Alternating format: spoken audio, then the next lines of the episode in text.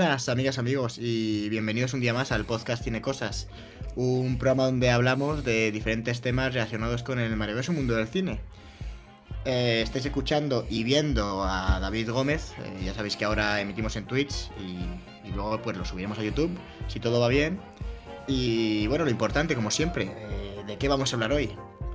Seguimos con la actualidad, eh, si hablamos de, de Star Wars Visions, que es una serie pues súper reciente, la última vez, pues habréis visto que ahora hay muchísimos vídeos de, de Green Knight, El Caballero Verde, que es la última película de David Lowery, un director que nos gustó mucho ya eh, con, con la peli A Ghost Story. eh, somos muy fans en este podcast y había que seguirle la pista, así que bueno, pues podéis verla en Amazon Prime si no lo habéis hecho, que os lo recomendamos. Ya sabéis que aquí hacemos muchos spoilers.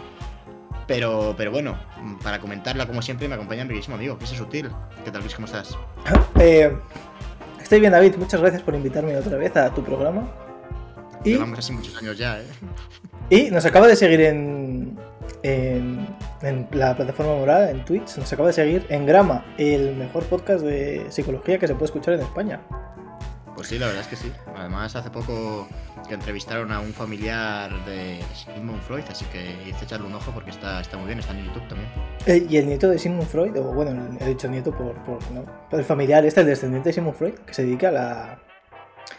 ¿No? A, a la psicología también, ¿no? Como muy. Sí, entiendo que sí, entiendo que sí, la verdad. Hombre, yo creo, yo creo que Eh, sí, ¿no? Pero. ¿Hace, ¿hace cuánto? entendía.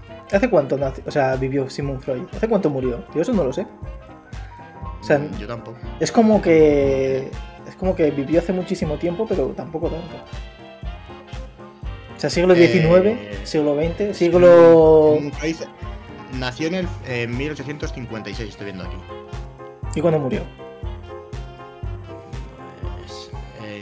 1939. Ah, bueno, pues entonces eso no es. O sea, quiero decir, eh, cuando acabó la guerra civil española, vaya, tampoco, tampoco tanto. A ver. eh, que, que el podcast va de, de Green Knight, Cristian, no sé si lo sabes. Mira, nos dicen desde Engrama. Un día tenéis que hablar de lo mucho que ha calado el puto psicoanálisis freudiano en el cine. Pues mira, sí. Ya.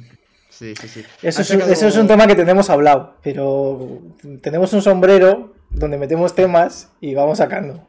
Pero, y ese es Han uno. sacado una serie hace poco sobre el tema que no la he visto, pero en Filming hay una serie del doctor Portuondo que va de psicología, o sea, bueno, va de psicología, entre comillas, porque, pero sí que sé que el protagonista es un psicólogo y debe haber eh, terapias y ese tipo de cosas. Y tiene buena pinta, la verdad. Si la vemos, pues, pues lo comentaremos. Pero, pero bueno, si queréis echarle un ojo, creo que, que trata algún tema. Imagino que irá por el psicoanálisis, pero bueno, no lo sé.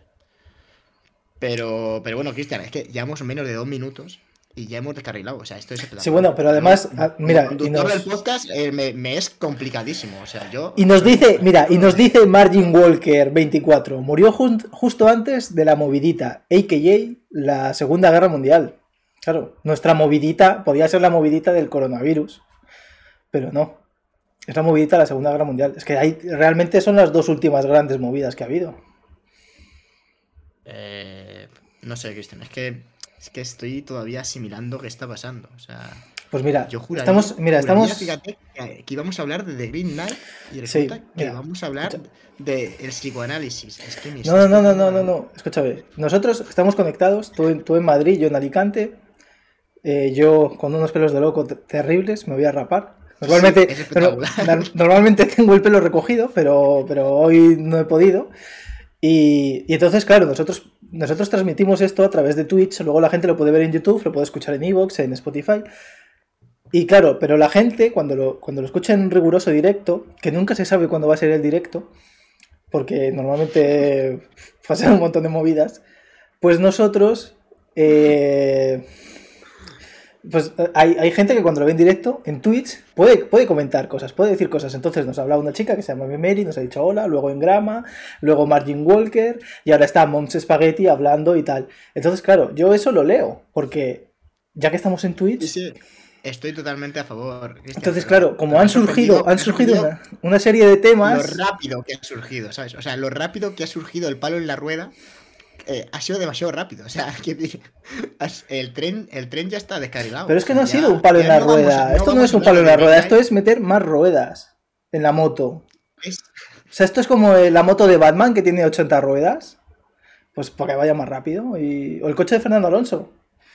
Si el ah, coche de Fernando Alonso tuviese dos ruedas, sería una mierda. Cristian, Cristian, hay que aprovechar que hay gente escuchándonos para que nos digan si se escucha bien. Nunca se escucha bien el podcast, así que por favor que nos digan, se escucha nivelado, los audios están decentes. A Cristian a mí se me escucha parecido, por favor. Que nunca, nunca ocurre. Está siendo, está siendo uniendo un poco con la película mm, una aventura caballeresca emitir en Twitch. Y me da que no somos personas con el suficiente honor para esta aventura, Cristian y yo. Mira, nos dice Martin Walker, yo sigo desde el principio, pero vuestro horario de emisiones en Twitch es totalmente random. Y así, y así tienen que seguir. Mañana podríamos estar emitiendo o puede que no emitamos en dos años. Puede ser cada, cada 10 días, cada 10, 15 días. Es que no nos da la vida. Es lo que hay. Pero bueno. Bueno, y que, y que escúchame, Margin Walker. Muchas veces hemos querido hacerlo un día y han ocurrido 200.000 cosas.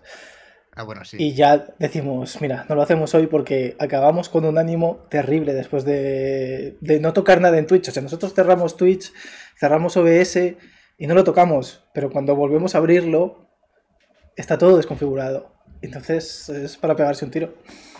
Eh, Cristian. Bueno, dicen, dicen que se escucha perfecto. Oh, qué bien, increíble, ¿eh? Hombre, porque... Yo me descargaré, me descargaré el clip veré que se escucha terrible y diré, vaya, vaya genial, ¿eh? Qué fantástica las personas que nos escuchan. Tienen un oído que descodifica, porque yo no soy capaz de entender lo que decimos, pero... Bueno, David, pero, David es que ese problema es tuyo. Sí, sí, no, sí, el problema casi siempre es mío, Cristian, eso ya lo sabes. Tú tienes tus talitas, tienes tus cosillas. A, ver, por favor, es que luego, claro, es, imposible contentar. No, macho, el caballero verde, tío, el caballero verde. Venga. Mucho en hablar, mucho en hablar del tema. Y yo les digo, no, no, hablamos casi siempre al poco. Es mentira, y lo sé, pero claro, ya es que no puedo ni disimularlo. O sea, que, decir, es que, se me cae la cara de vergüenza. Digo, hay que desvariar a partir de un poco, no sé, las 15 minutos. Fíjate, que tampoco te pido más, ¿eh? A ver, vamos a hablar aunque sea 10 minutos del Caballero Verde y luego ya lo que surja. Eh, Caballero Verde. Es una película, no sé si lo sabéis. Esto es un canal de cine, en teoría. Y es una película que podéis ver en Amazon Prime que no patrocina este podcast de momento, y que es de David Lowery, que nos gusta mucho David Lowery, que es un hombre que hizo A Story, una película maravillosa, no para todos los públicos, aunque sí la recomendamos a todo el mundo que, le dé una oportunidad. No a todos los públicos porque requiere bastante paciencia, la verdad. Tiene planos. David, es más, te, voy a hacer, te voy a hacer una pregunta muy cinéfila. ¿Qué es una película para todos los públicos? una película para todos los públicos. Pues claro, es que no existe, no eh, existe, Por ejemplo, sí, sí, sí. Es un, es un término que está muy estudiado, Cristian. Las, los high concept que llaman, ¿no? Hay ciertas, hay ciertos temas, por ejemplo, que llaman a, más gente. Por ejemplo, te voy a poner uno de cada lado. Dos películas que a mí me gustan, pero que una es para todos los públicos y la otra no. Las películas, eh, por ejemplo, de Jim Jarmus, que es un hombre pues que no hace pelis para todos los públicos. Por ejemplo, Patterson, que a ti y a mí nos gustan mucho, es una película que va sobre un tío que hace poesía. Y esa es, ese es la movida. Entonces, hay, hay estudios que te dicen, oye, pues si el tema que trata la, la, vamos, la pirámide de Maslow, me parece que se llama, ¿no? Esto si hay gente de psicología, pues seguro que algo le suena. Y, y aunque esté, o sea, aunque esto funcione o no funcione, en el cine sí que se aplica. Y es cierto que luego los la taquilla responde según esto. Y la pirámide de Maslow es como una especie de pirámide de necesidades. Si la película, el conflicto de los personajes, está, eh, es de las cosas que están arriba, que son eh, pues las necesidades menos básicas, como es, en este caso, escribir poesía o hacer pues eso, ese tipo de, movidas. Eh, ¿Estás dormido, Cristian? no, no, no, te estoy escuchando. Sigue, sigue, por favor. Qué asco de compañero tengo, ¿eh? Te lo digo de verdad. Me, quedo, me quedo pillado, me quedo, me quedo pillado. No, voy a explicar, no voy a explicar nada más. es que con lo fácil que es decir. Con es que no existen, no existen las películas para todo público, Cristian, no existen. Es un concepto que he inventado yo aquí. No, no, no, no te todo el mundo en la productora. Ya, te gustaría, ya te, ya te gustaría haberte inventado. Ya te gustaría haberte inventado. No, no, no, no es eso. No, a lo que yo me quería referir es que cuando hay una, hay una Cuando alguien dice, esto no es una película para todos los públicos, es algo del rollo muy clasista, muy de, no, esto no lo vas a entender. Y mucho, y, no, no, no, lo vas a entender, no, lo vas a aguantar. No lo vas a aguantar, Cristian, porque tiene planos de 8 minutos con, la, con el este fijo que la mayoría de gente lo va a quitar. Y esto lo sabes tú y lo sabe todo el mundo. Porque son planos de 8 minutos y tú y yo lo vemos porque el cine nos gusta y lo vemos más allá de entretenimiento. Lo vemos porque creemos que puedes hacer otro tipo de cosas. Pero, evidentemente, quien se lo ponga, mi padre se pone esa película y no es que no la vaya a entender, es que no la va a terminar, que es distinto. Entonces, evidentemente que no la va a terminar, porque planos de 8 minutos en el que una mujer come una tarta, yo entiendo por qué lo hacen, pero, pero estoy seguro de que habrá gente que diga, pues mira, tío, yo esto me lo puedo encontrar de otra forma, y no se lo coma, y ya está. O sea, creo que decir, se entiende perfectamente. Fue es que hemos empezado calentitos ya, ¿eh? es, que, es, que te veo, es que te veo que hoy estás un poco espeso y he dicho voy a, voy a cabrearlo porque, porque, porque eso le va a dar fuerza. Mira, dice Margin Walker, como amante de las tartas y los fantasmas, yo también recomiendo a Ghost Story. Yo también recomiendo a Ghost Story a todo el mundo. Es una película para todos los públicos. Puede ver cualquiera. Sí, sí que es verdad que no, no, está codificada. Los ojos de cualquier ser humano pueden llegar a percibir las imágenes que emite la película de Lowery. eh... Si eres ciego, ¿no? Sí, sí se puede, sí se puede, Cristian. No subestimes a los ciegos tú tampoco. Es para todos los públicos, es para todos los públicos, incluidos los ciegos. Eh...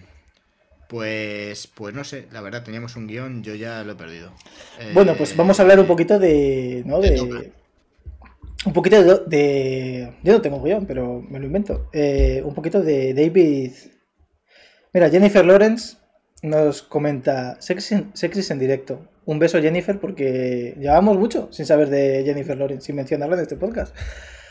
Y. Y joder, siempre está bien saber que está bien. Bueno, eh, David Lowery es un director que es poco raruno. Tiene una una visión muy, muy particular de, las historias. Y le gusta mucho el concepto de, del tiempo. Y eso lo hemos visto en películas como tanto en Norman and the Gun, en A Ghost Story, y incluso en esta un poquito el... Eh, ese concepto un poco del tiempo, de dilatarlo, de... Bueno, en esta, en esta peli de hecho lo dilata, la película se supone que ocurre en seis días, y aquí dilata bastante el tiempo, pero aún así lo, lo, sabe llevar. Eh, es un director que empezó haciendo pelis. Bueno, empezó trabajando en el mundo del cine, en el maravilloso mundo del cine, haciendo de todo, desde guionista a montador, eh, ayudante de, dirección. Eh, no sé si llegó también a ser director de fotografía. Y, y su gran salto a la fama Básicamente fue en A Ghost Story, aunque ya había hecho una peli con, con el subnormal de Cassie Affleck y, y, Rooney Mara, que son los protagonistas también en A Ghost Story. Y de hecho, eh, Cassie Affleck, eh, el hermano de Ben Affleck, eh, también estaba en The Old Man and the Gun. Aquí sí que no repite ninguno de sus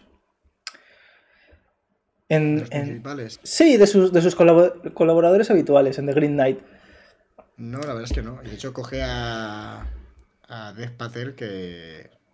Bueno, o sea, lo hace bien, ¿eh? hay que reconocérselo. En la sí, bueno, Dev Patel es un actor que, que parece que lleva 80 años actuando, ¿no? Porque empezó muy joven en, en Skins que era esta serie de, no sé si alguien la ha visto, esta serie de que, bueno, de, adolescentes, pues no sé si era en Inglaterra, donde cada uno tenía mil movidas, porque, bueno, pues cosas de adolescentes en, Inglaterra, que básicamente es, pues que, yo qué sé, beben alcohol muy jóvenes, porque no hacen otra cosa en Inglaterra y se meten en bandas juveniles.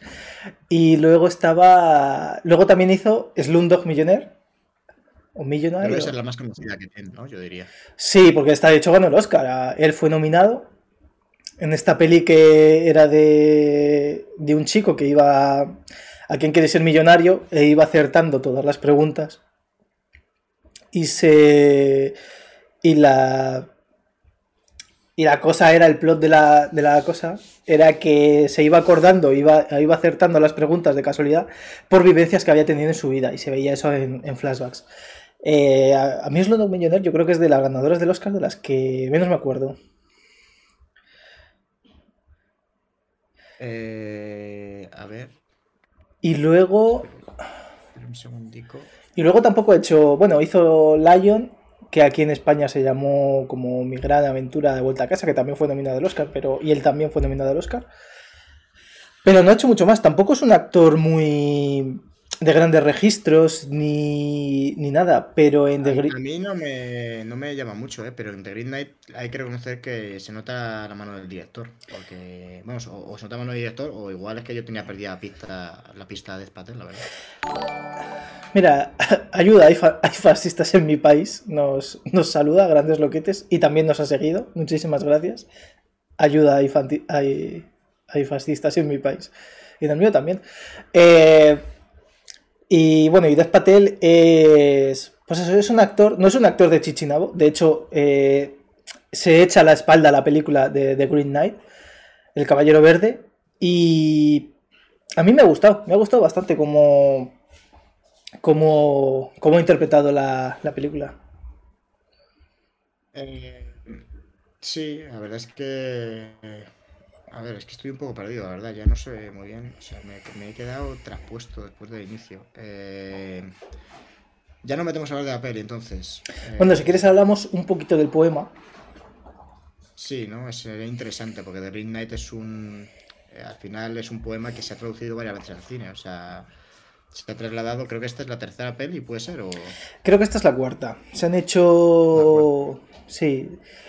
Ah, hubo un director que creo que hizo dos en el 73 y en el 80 y tantos. Y luego hay otra que es como de los 50, me parece. Y vamos, básicamente el poema... eh, el poema era un poema desconocido. Estuvo muchísimos siglos eh, perdido, estuvo guardado. Hasta que lo encontraron en una biblioteca. Y claro, estaba en- escrito en un inglés medieval. Que si ya es difícil el inglés, pues imagínate el inglés medieval. Entonces llamaron a, J.R.R. Tolkien, que es un señor que escribió unos libros que son El Hobbit y El Señor de los Anillos, y le dijeron, oye macho, eh, traduce esto, porque Tolkien era odiaba la, todo, lo, todo lo artúrico, las leyendas artúricas y todo eso. eh, eh, no le, o sea, le, le jodía mucho porque no eran ingleses, le- eh, porque Arturo era galés, el rey Arturo era galés, y era como que la, siempre la, la ¿cómo se llama? Todo lo que viene siendo de relatos artúricos artúricos y todo eso estaba como muy afrancesado también, ¿no? De que había mucho francés que había retocado la historia, no sé qué y tal, porque como antes se hacían cantares y ya está, y no se escribía nada, y, y luego ya cuando lo escribían, a saber qué, cojo- qué, qué versión te había y tal. Pues, pues claro, llegó Tolkien y dijo, vale, lo voy a traducir. El poema de The Green Knight es un poema bastante jodido de, de traducir porque, aparte de en inglés del medievo, también tenía otras palabras eh, que estaban en otro en otros idiomas para que rimase y cuadrase. Es como un poco cuando escuchas una canción de reggaetón y meten palabras en inglés. Pues Y no se sabe quién lo escribió, ¿no? Es anónimo. Sí, es anónimo. O sea, bueno, a no ser de que anónimo fuese un tío que escribiese muchos poemas, pero no, en este caso eh, se cree que era un tío que, que era de Cheshire, más o menos, de por ahí. Y, y bueno, mira, y mira, dice Adrián NHC7. eh, tengo mucho tiempo escuchándolos en Spotify y jamás me imaginé que fuesen así sus caras. Somos bastante más feos, es verdad, eh, en directo que en, En Spotify, ¿no? Sí, la verdad que sí.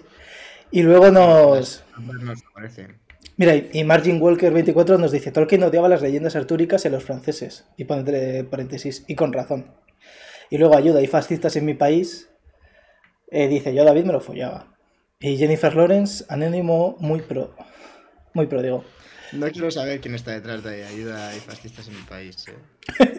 Pero me lo puedo O- imaginar. Hombre, pues. No sé. Vamos a centrarnos ta- un poco en el podcast ya. ta-. También te, también te digo que estás rechazando una proposición, David, que hasta te puede gustar. Pero bueno, el caso es que eh, Tolkien lo, Mm, A ver, lo, lo traduce y, y lo edita. Entonces la gente de repente puede escuchar, el, o sea, puede leer la, la traducción a nuestros días de... Bueno, Tolkien se muere sin editarlo, eso también es verdad, no, nunca llega a haberlo publicado, lo publica su hijo, que publicó pues todo lo que tenía Tolkien por casa, pues dijo, aquí esto de trabajar no me gusta, voy a ver qué, qué saco con todo esto.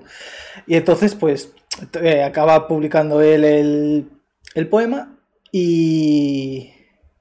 Y bueno, eh, cuando Tolkien daba clases, por ejemplo, el Caballero Verde lo mandaba a estudiar. Y bueno, no hacía eso de, oye, comprad mi libro, tal, cuando un profesor de universidad tiene un libro y dice, comprad mi libro, pero porque estaba muerto ya. Pero el, eh, el, el libro se vendió mucho y se vendió muy bien, y de hecho de ahí se hicieron las películas. Gracias a eso, o sea, por eso hay un director que había dirigido dos, ¿no? El Sí. De eh, Stephen Wicks, que hizo una con Sean Connery, como el. Caballero Verde. Y. creo que esa es la última que se hizo. Es que, a ver, el... está en La Espada Valiente, eh, la leyenda de Sir Wayne y el Caballero Verde, que es del 84, que es la que dirige Steve Wicks. Y sí, esa es la de Sean Connery.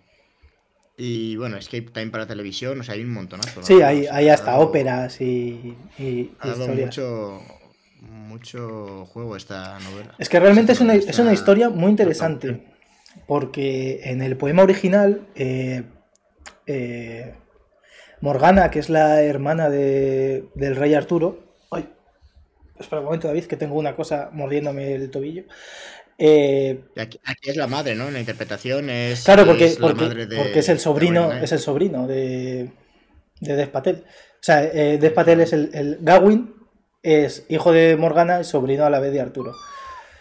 Entonces, pues. Pues lo que. En el, en el poema lo que busca es. eh, enfrentar. Que también lo busca el poema. eh, la que es la moral cristiana de aquel entonces, con la moral caballeresca de aquel entonces, y la moral, eh, digamos, de los juegos que había por entonces. Porque tú dices, vaya, vaya cosa, ¿no? Que, que un juego sea, yo te doy a ti un golpe y tú dentro de un año me, lo devuelves a mí. Entonces, eh, eh, ahí es donde comienza un poco el, poema, ¿no? Donde Morgana, para eh, hacer que. hacer sucumbir la moral de Camelot, envía a un caballero a desafiar al rey. Pero ni el rey no lo acepta y ninguno de los caballeros de la mesa redonda aceptan el, desafío del, del caballero verde que le dice: Cualquiera me da un golpe y, yo, y dentro de un año viene, me busca en la capilla verde y yo se lo devuelvo. Entonces Gawain, que, que es lo peor de, de- se considera el mismo lo peor, dice, mira, yo que soy un pobre eh, mozo, eh, si me enfrento a este hombre, porque Gawain no tiene ni idea del juego, no, no se entera porque el caballero verde es un tipo mal hablado, mal educado con el rey, tutea al rey, por ejemplo, cuando llega en el poema, y entonces le Gawain dice, pues me enfrento con este hombre y si me mata, pues mira, escúchame, soy un pobre desgraciado, tampoco me va a hacer nada. O sea, no pasa nada si yo me muero, no es como si matan al, al rey Arturo. Entonces se enfrenta a él y Gawain le corta la cabeza. Con lo cual, el caballero verde se levanta con la cabeza en la mano y se pira. Y entonces Gawain se queda en plan, bueno, pues vaya, movida, ¿no? Entonces, eh, Es, es un poco, o sea, la peli se transmite un poco ese absurdo, como ese absurdo, ¿no? Ese rollo de. de. ¿Por qué va? Pero al final es, es la base de todo, ¿no? Es porque, porque si eres un caballero y porque si te has comprometido. claro, pues ¿y por qué? Tienes que afrontar tu responsabilidad, ¿no? Que él es como que, que huye de la responsabilidad de sus actos y, y al final aquí. No, pero es- eso, eso es en la, eso es en la película. En el claro, poema, uno. en el poema, él acepta porque es un juego, porque está jugando. Entonces, eh, es, es ese- son, son esos códigos de honor que había antes. Entonces él tiene que ir a buscar al Caballero Verde, se va a un castillo donde está el hombre este, en este caso en la peli es Joel Edgerton y su y su amada y su esposa. Y claro, aquí le dice el, el- dueño del castillo, yo todo lo que cace te lo voy a dar a ti, pero a ti todo lo que te den me lo vas a dar a mí. Mientras que se queda tres días allí y al principio me parece que le da, eh, no sé si son dos o tres, caza el tío dos o tres ciervos y se los da a Gawain y Gawain le da un beso. Que es un beso de la mujer, de, de- su propia mujer, le da un beso. Que eso también se ve en la peli que le da un beso Joel Edgerton a, a Death Patel. Luego el, el segundo día le da un jabalí y, el, y Gawain le da dos besos y al tercer día le da un zorro. Mientras que Gawain a él le da tres besos. Eh, dice Moms Spaghetti que la pantalla se ve negra. ¿Qué pantalla? Yo creo que se ve. O sea, creo que es cosa suya, ¿eh? Porque nosotros lo vemos bien. Puede, puede ser. La del stream. Bueno, Eh, que, voy... actua- que actualice, porque yo creo que funciona bien. Ah, mira, dice ya, dice se ve bien. Hostia, hay mucha gente viendo, no sé. Eh, muchas gracias.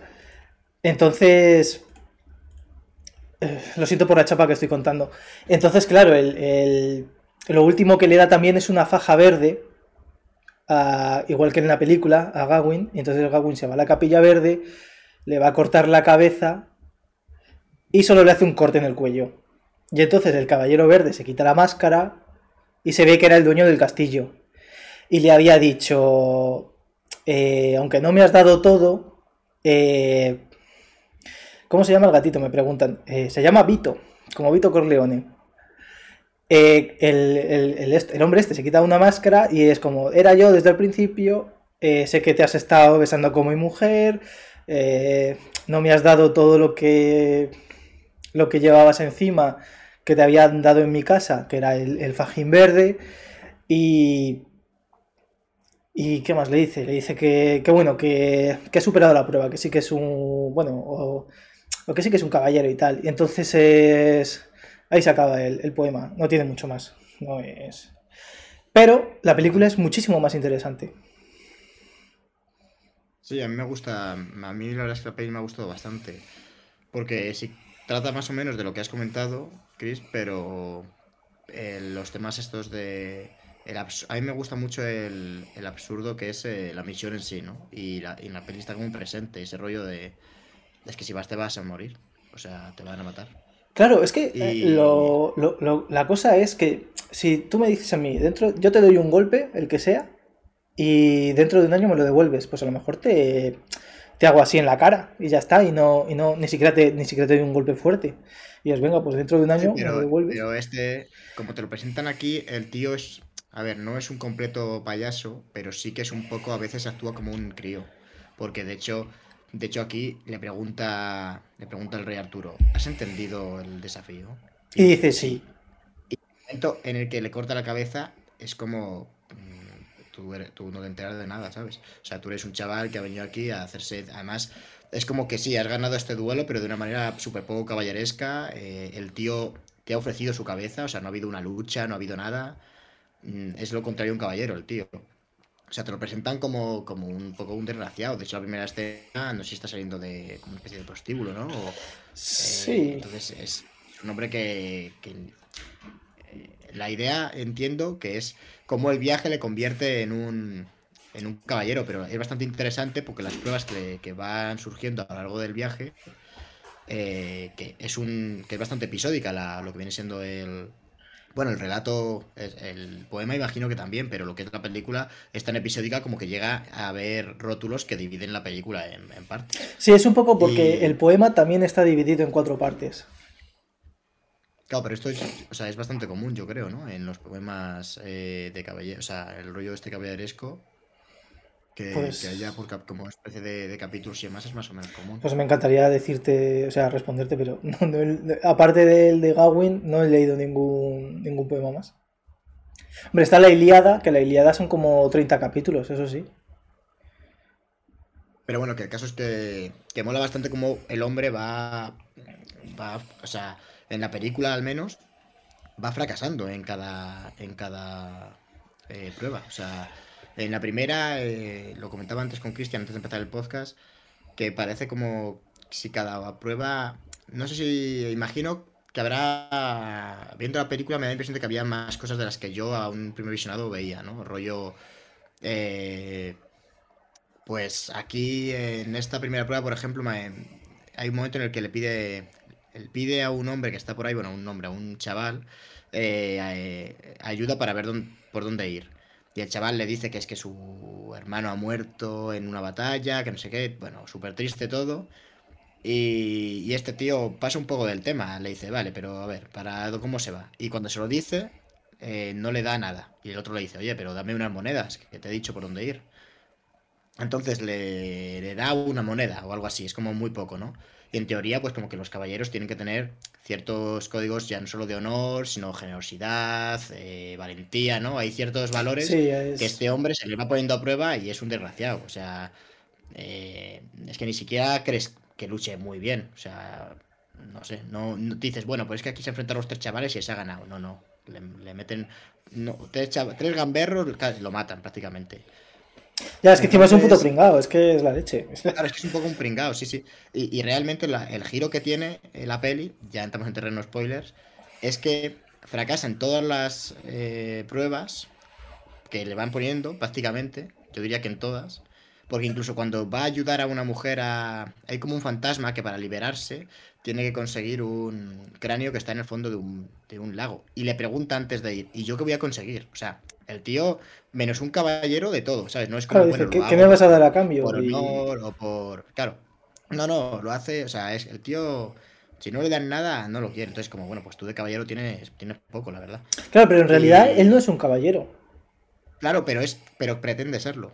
Sí. De hecho, es que es. O sea, que él quiere ser un caballero. De hecho, la gracia de la peli está en que al final el final es que lo mejor que tiene la película, yo creo, es que es buenísimo. Porque en el momento en el que llega a la capilla del Caballero Verde y le van a cortar la cabeza, huye. Y vemos cómo es su vida después de volver, como si hubiese sobrevivido al enfrentamiento con el Caballero Verde. E incluso le proclaman rey. Pero claro, es un rey sin honor, es un tío que no es un buen rey. Eh, incluso reniega de, de su hijo porque no. porque se acostó con una mujer que no es noble, entonces el hijo no lo quiere. no, no, el hijo, sí que, el hijo sí que lo quiere, lo que no quiere es a la mujer. Sí que se queda con el hijo al final. sí, claro, el hijo, el hijo se muere en la guerra luego. el hijo muere en la guerra, efectivamente, es verdad, como hijo muere en la guerra, pero bueno, el caso es que, reniega a la mujer, eh, porque no es de la familia noble, o sea, es como caballero y como rey es un cabrón. Entonces él, ve, tú te la peli te muestra todo eso y luego vuelve al momento en el que van a cortar la cabeza. Como eso no ha vivido, no lo ha vivido nadie, es como que se lo ha imaginado. En plan, mi vida, si huyo. Vale, creo que David se ha quedado Va a ser así. pero es una mierda todo. Eh, entonces, eso es, está guay que, que el final es, vale, pues prefiero morir aquí con honor y hacer la única prueba de voy a cumplir el, juego que habíamos acordado.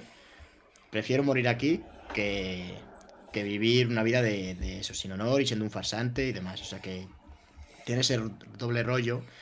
Y además, narrativamente, los últimos minutos, como te cuenta la vida del rey en un momento, es maravilloso. O sea, es una cosa cojonuda. La peli, la verdad es que el tío. El tío tiene un, un cuidado estético brutal. O sea, la fotografía de la película ya pasaba con Ghost Story.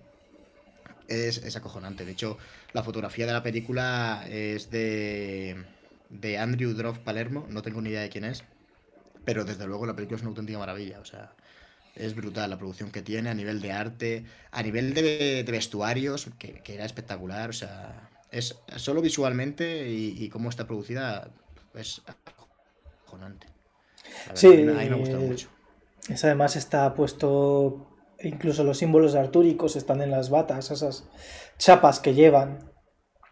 Eh, está, sí, bueno, el diseño de producción de esta película al final una película así, si no tienes un buen, buen diseño de producción y no tienes un mundo creado, para esto se te hace incomible, porque la Edad Media era la, etapa más fea estéticamente de, de, de que ha existido, seguramente sea la más fea, porque era castillos, pero en los castillos, dentro de los castillos, eh, los caminos dentro de las murallas era todo de, de, barro, todo el suelo de barro, una puta mierda. Toda la gente iba hecha una puta mierda, eh, la gente era fea de cojones también, olía mal. O sea, quiero decir, eh, no es la, la, la, estética más bonita del mundo, no es lo que tú dices, hostias, la Edad Media tal, qué bonito esos salones llenos de, de velas y cosas y movidas y no, la gente olía mierda allí. O sea, no se duchaban, porque no había, no había ni siquiera el, agua. El rollo de la peli parece más como de, como de cuentos, ¿no? O sea, sí. de hecho tiene un montonazo de, de, entre prueba y prueba y como... Lo decía creo que el hombre de Sensacine, me parece. Eh, Alejandro García Alejandro, Calvo. Alejandro García Calvo. Eh, y, es, y, es, verdad que hay como un montón de bruma y un montón de, de niebla y, y y hay eh, las escenas, o sea, sí, las escenas que unen las pruebas, digamos, de son como muy simbólicas, el, cómo están fotografiadas. Parece casi, parece casi que está soñando el tío, o que estamos soñando nosotros, ¿no? Para, no parece real. El, sí, es un poco rollo también, ¿no? Que está grabada la película en Irlanda y se nota mucho. Porque normalmente en las películas medievales están en sitios que parecen más eh, el Mediterráneo que la propia que la propia Inglaterra cuando muchas de las películas se dicen no están en Inglaterra y tal pues pues es que está todo es así o sea el clima allí es así hay mucho niebla en el campo porque es lo normal hay hay mucha lluvia eh, está todo hecho pues, pues caminos de mierda eh, es así no pero aquí es verdad que lo han ese rollo es para hacer algo como más místico, porque además ya tienes ese rollo sobrenatural del caballero verde que de repente pierde la cabeza pero se va descojonándose. Dice, dice Jennifer Lawrence, en, en Inglaterra no llueve apenas. Pues obviamente no, están 360 días al año de sol.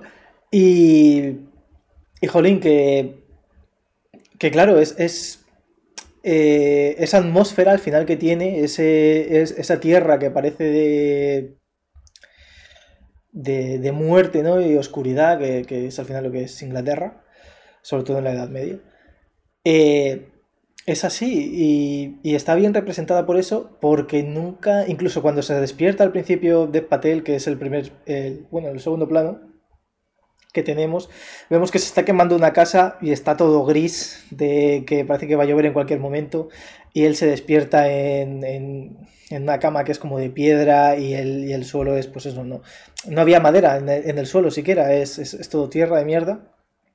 Pues creo que eso es lo sucio, ¿no? Como en, como en Star Wars, cuando se busca la... que las naves parezca que están todas destartaladas y que todo es una puta mierda también, pues, pues es esto llevado al, a lo que era la realidad de aquel entonces. Y, y, eso me mola. Que te cree esa atmósfera porque luego es creíble.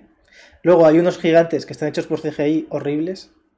Y el zorro también es. Eh, parece el zorro de Fliwa porque es horrible. El zorro está mal. Siempre, siempre, pasa lo mismo, pero no creo que esté tan mal hecho el zorro. O sea, a ver, evidentemente, yo sé que ese zorro es por CGI porque sé perfectamente que un zorro no podría hacer eso en, ni de coña.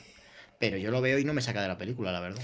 No, yo lo veo. A, a, mí los. Me molestó más el hecho de los. de los gigantes, porque los gigantes. Bueno, me gustó esa androginia que tenían. Que no se sabía si. Yo creo que era. Porque yo he estado viendo que. No es que estén hechos por CGI, creo que como que se grababan a personas y luego las metieron ahí. O sea que tampoco. Que tampoco es unos efectos loquísimos, digamos. Pero a mí me, me sacó el cómo eran lo, físicamente, eran rarísimos. Claro, por o sea, eso te quiere decir eso. que. Eh, cal calvos, les mm. faltaba el bigote este loco que tiene. Pero, pero eso. Era. Hacían, parecían que tuviese personalidad, ¿no? Era muy genérico. Sí, a ver, a mí me recordó un poco Ataque a los Titanes también, ¿no? Esa asquerosidad de ver un gigante y decir, joder, es más feo que, que cagar, macho. Pero pero a su vez me da miedo. Pues, pues eso me parecían los gigantes. Lo que pasa es que el, el, eh, no sé cómo harían el efecto, pero parece más CGI que otra cosa y parece que... Mira, ¿Parece que, Cristian? No, es que estaba leyendo justamente un comentario. Parece que... que ¿Cómo se llama? No, que O sea, que parecía que las caras pegadas en, los gigantes. ¿Sabes lo que te quiero decir? Como en Cats, que parece gente que, gente pegada, en, caras pegadas en cuerpos de gatos. Pero ni siquiera tan asqueroso. De hecho, ni siquiera llega a montar en los gigantes, ¿no? Es como que. Claro, porque. el zorro dice no. O sea, como esto es demasiado fácil así, ¿no? Es un poco. O sea, el zorro es como que le intenta ayudar en esta, en esta película. Es más hay, como dos vertientes, ¿no? El rollo de zorro como, como símbolo de embaucador y como guía espiritual, ¿no? Y aquí yo creo que es más como guía espiritual, entiendo. Yo entiendo justamente lo contrario, yo creo que es un embaucador. Es como el último gran embaucador. Porque él va pasando pruebas de, de, mala manera, pero las va pasando porque, por ejemplo, cuando a él le roban todo y es como la primera prueba, es esta. Y él dice, me voy a ir a casa. Y es como, no es lo que tienes que hacer, tú tienes que ir a la capilla verde. Aunque no lleves el hacha ni lleves nada. Se lo dices al tío, me la han robado. Pero por lo menos he venido. Porque es un, es un tema de honor. Y, y aún así el tío se coge y va. Pero está esa cosa, está esa cosa de, del absurdo, ¿no? Es un tema de honor, pero hasta qué punto está un poco actualizado con la frase de, de Alicia Vikander, el personaje que dice, dice algo así como, ¿por qué la bondad no es suficiente? Eh, ¿No? ¿Por qué el honor? O sea, ¿por qué cojones vas a ir hasta allí? ¿Sabes? Es que no tiene ningún sentido. Pues porque la gente en esa época tampoco tenía otra cosa, David. no, pero como lo plantea ahora, leer este, yo entiendo que va un poco por ahí. Eh, vamos, que no tiene por qué ser así.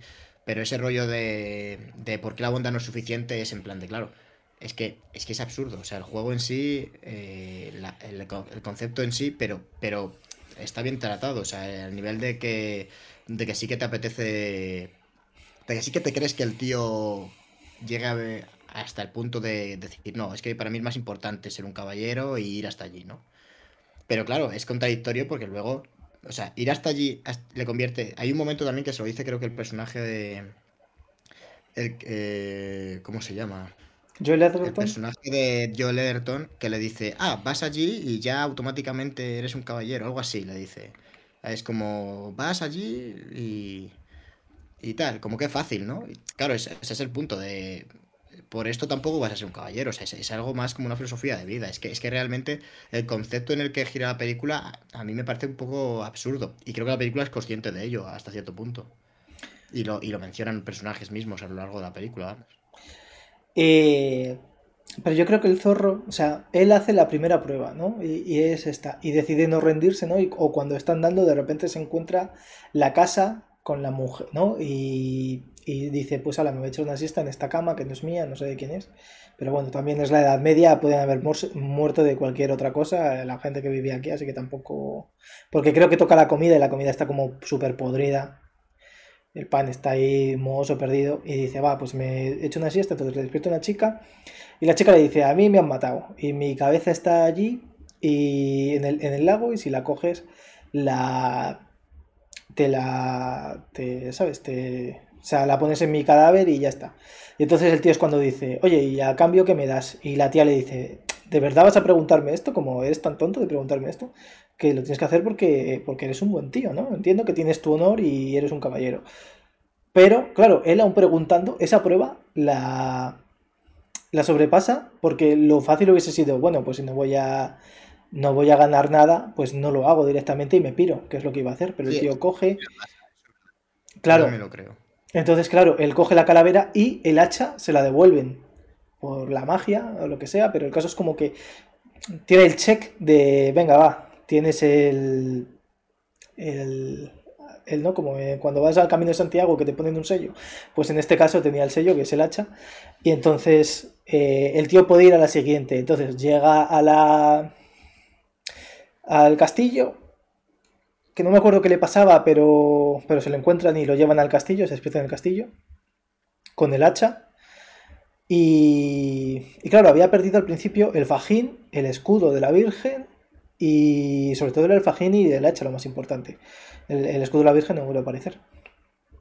Y entonces aquí es cuando le dice otra vez eh, Joel Edgerton, eh, tú me das todo lo que eh, tú recibas aquí y yo te doy todo lo que cace en los días que estés aquí.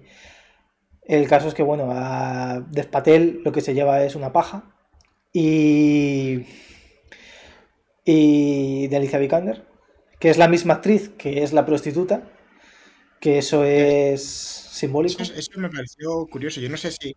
Yo no sé si es un poco el rollo de que este hombre para él son todas iguales o algo así, ¿no? Como un poco, un poco faltoso, pero, pero claro, yo no entendí el rollo, en plan de, de como que ese personaje interpreta a, a todas las damas del... O sea, esa actriz interpreta a las damas en la película, ¿no? En general. O sea, No, no, porque luego. no o mujeres, sea, pero sí a las que, sí a- sí a las que interac- sí, pero sí que a las que interactúan con, con el personaje, ¿no?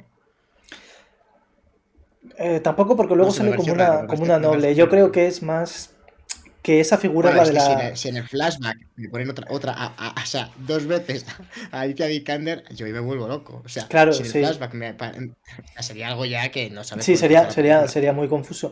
Pero, pero reforzaría la idea. Yo creo que lo que quiere no decir sé es, es la tentación. Otra vez. Esta es la tentación de. eh, eh, tentación más. eh, la, la lujuria.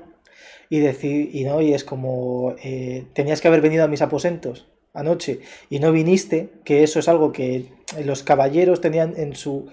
eh, en sus reglas estaba el amor cortés. Y, tratar siempre con cortesía a una dama. Tú a una mujer no le podías, no la podías rechazar porque estaba mal.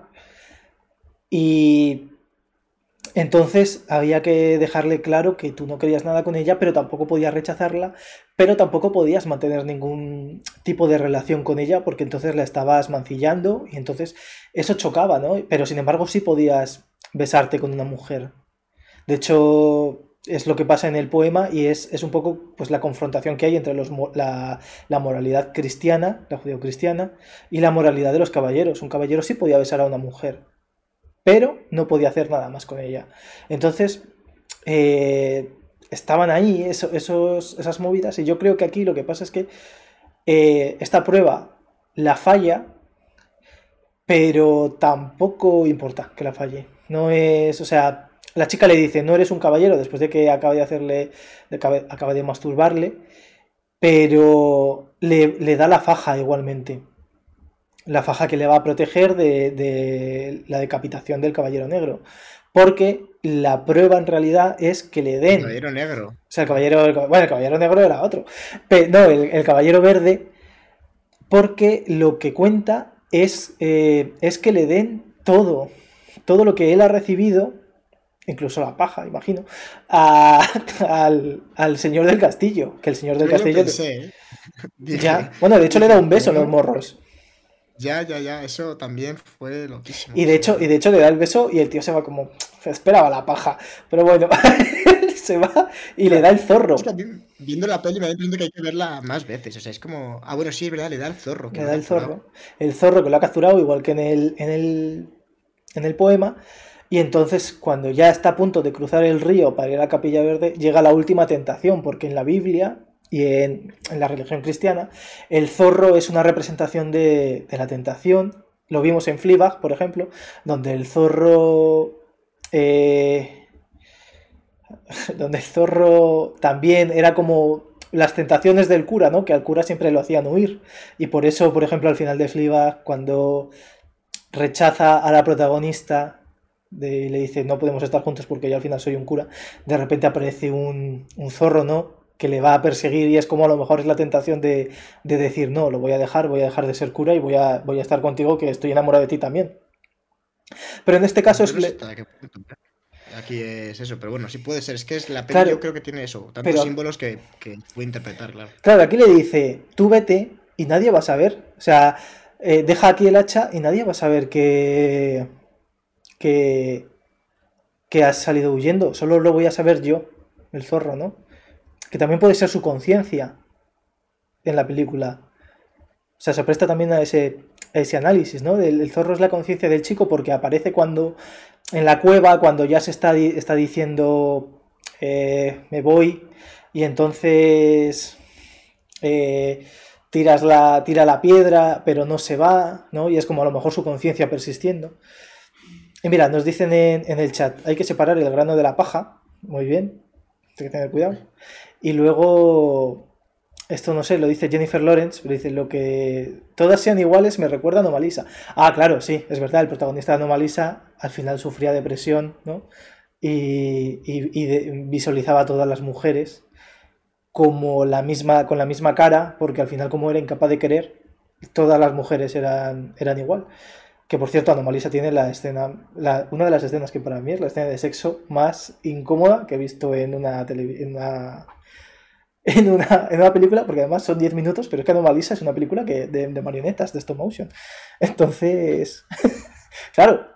Yo eh, no lo he visto, tengo pendiente, pero. Pues, joder. no, pensé que tuviese una escena de sexo, la verdad. Sí, sí, sí, sí. Bueno, es como. Bueno, la película. Hay una película que sí que es de marionetas de los creadores de South Park que se llama Team America, que también tiene una escena de sexo que fue censurada en muchísimos países. Pero es que la escena de sexo eh, es muchísimo más brutal y muchísima. Bueno, rollo South Park, vaya. Eh, Mira, dice, dice Margin Walker, igual le estamos dando más profundidad de la, necesaria y es que no tenían pasta para contratar más actrices. Pues es verdad. sí, pasta, tenía, sí, sí. hay muchas actrices que trabajan. La, película está detrás a 24 y de hecho estoy seguro, no sé yo si les ha salido... O, sea, que cuanto más actúas, imagino también que más te pagarán. Entonces, que, cojan una vez como Alicia Vikander, que es bastante conocida, y, realice dos, o sea, realmente realiza dos papeles distintos. Entonces, estoy seguro de que eso está hecho a propósito, vamos. A, este nivel de, cine, por supuesto. Si por dinero no será, la película no sé lo que ha costado, pero vamos, ha tenido que. Ha tenido que ser carilla, pero bueno. Eh, no, sí, yo creo que simplemente es, que también es como tentación, porque toda la película, al final la película va sobre la tentación y sobre hacer lo correcto, que ese es el, mensaje final. Tú tienes que hacer lo correcto o lo que consideres correcto. claro que sí, ¿no? O sea, es como el mensaje de la peli, o sea,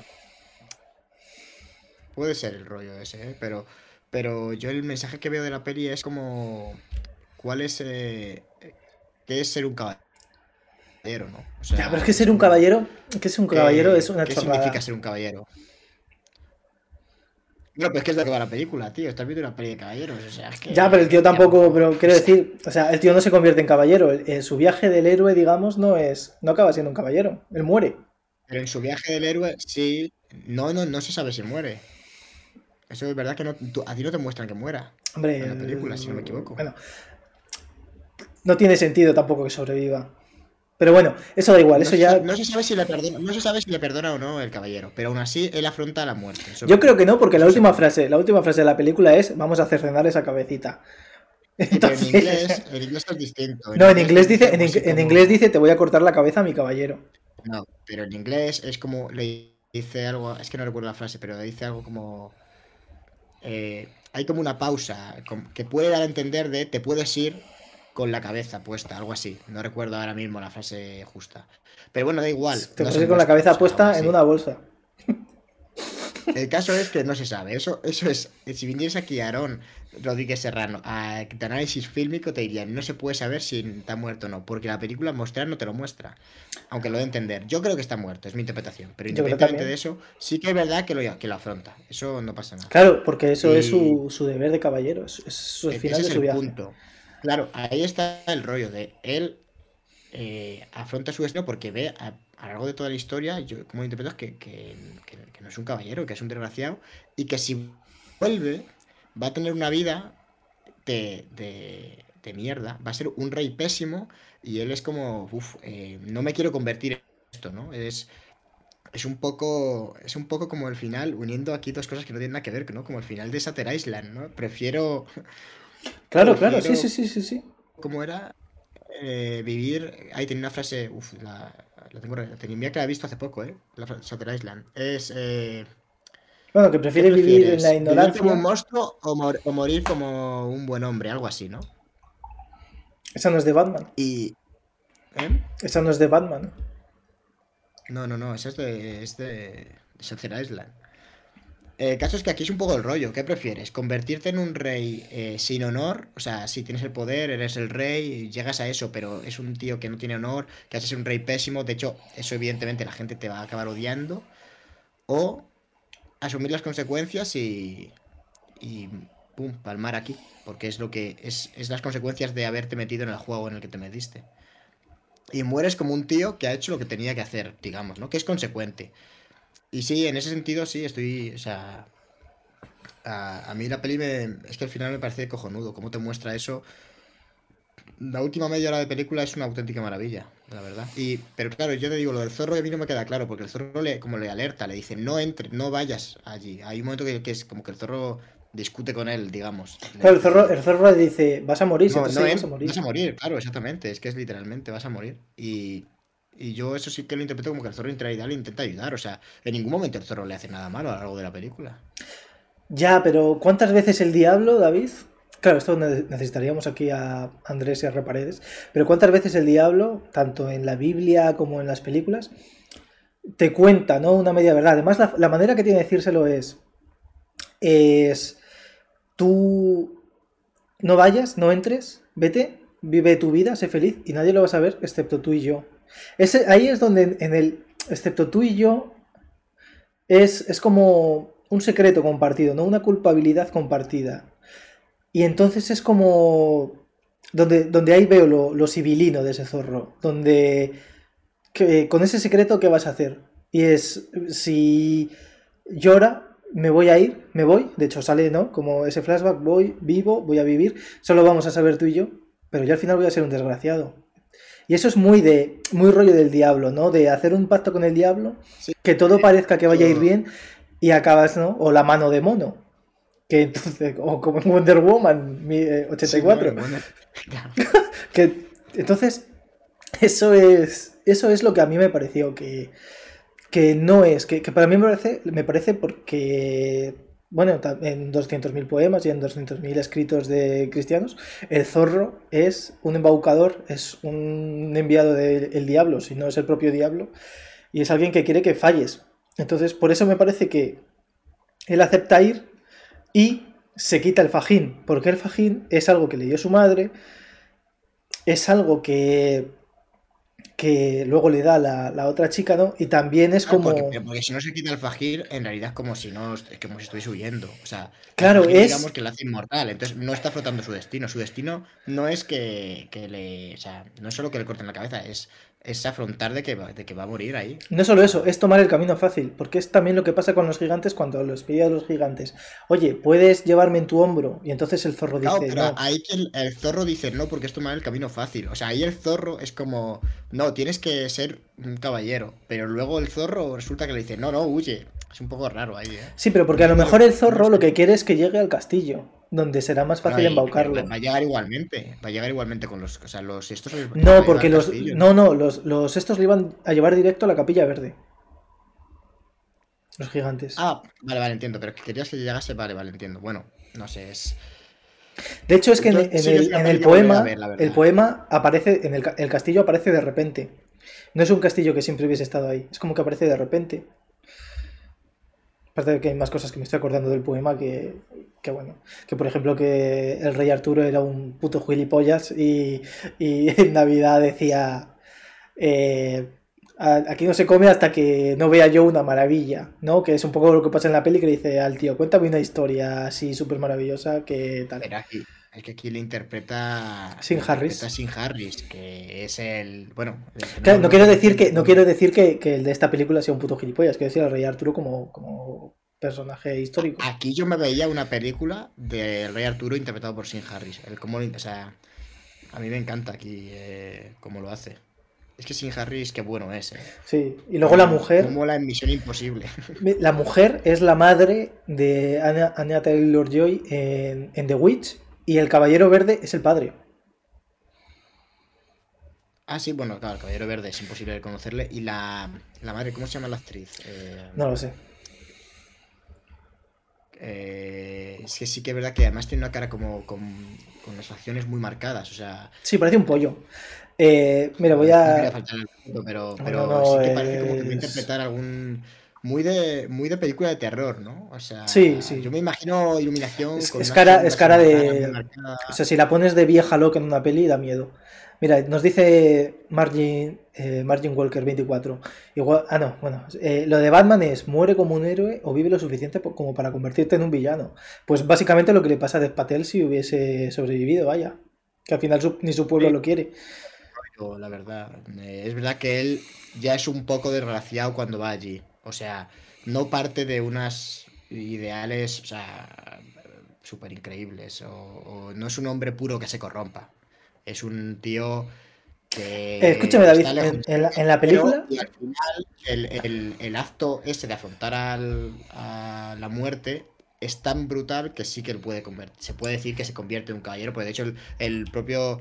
Eh, el propio Caballero Verde le dice algo así, como bien hecho, Brave Knight, ¿no? sí, cuando se quita la faja le dice, bien hecho mi caballero, mi caballero. Y luego le dice, ahora vamos, voy a cortarte la cabeza. Caballero otra vez, pero esta vez es como caballero, como que él mismo le nombra caballero y luego ya le corta la cabeza. Y dice Margin, eh, Margin Walker, puto Nolan con su intensidad. Sí, es muy intenso Nolan. Y ahora va a hacer una peli sobre Oppenheimer. Esto va a ser el, apocalipsis intenso. Bueno, oye, nosotros siempre seguimos la pista, Nolan, ¿no? Siempre es interesante. Sí, además, o sea, una peli que se llame Oppenheimer, sí. Pero como mola, ¿no? El apellido Oppenheimer es como no sé qué Oppenheimer y ya te cagas, tío. Uf, qué peligro tiene Nolan con esto. ¿eh? No, escúchame peligro es el eh, que, les ha dicho, o sea, eh, les dijo a Warner, quiero hacer esta peli y tal, pero no podéis, no estrenar ninguna peli tres semanas antes ni tres semanas después. Y quiero 100 millones de pavos. Y Warner le dijo, chico, que estamos en pandemia, vete a tomar por culo. ¿Cómo, no vamos a tal? Y la única que le ha dicho que sí era Fox. Por eso va a hacer la peli con Fox. Ha roto con Warner. Pues a ver qué tal con Fox, la verdad. Es una. Bueno, a mí. Warner ya en toda la vida, ¿no? Yo todas las últimas que recuerdo, desde el, desde el Caballero Oscuro al menos, ¿no? Y la de origen también creo que es de Warner. Sí, sí, son todas, son todas con Warner porque él firmó, firmó un contrato vitalicio. A ver, le daban toda la pasta, también es cierto que luego él conseguía, o sea, claro, las pero... suyas muy rentables, hay que reconocérselo. Menos Tenet, y Tenet ha sido porque había una pandemia de por medio, pero si no ah, Tenet... Aún así, aún así, Tenet, para ver una pandemia de por medio, tuvo de todos bastante favorables, que es que, sí, o sea... Además de que Tenet se... ya lo loco. Claro, Tenet además estrenó cuando se quitaron las primeras restricciones.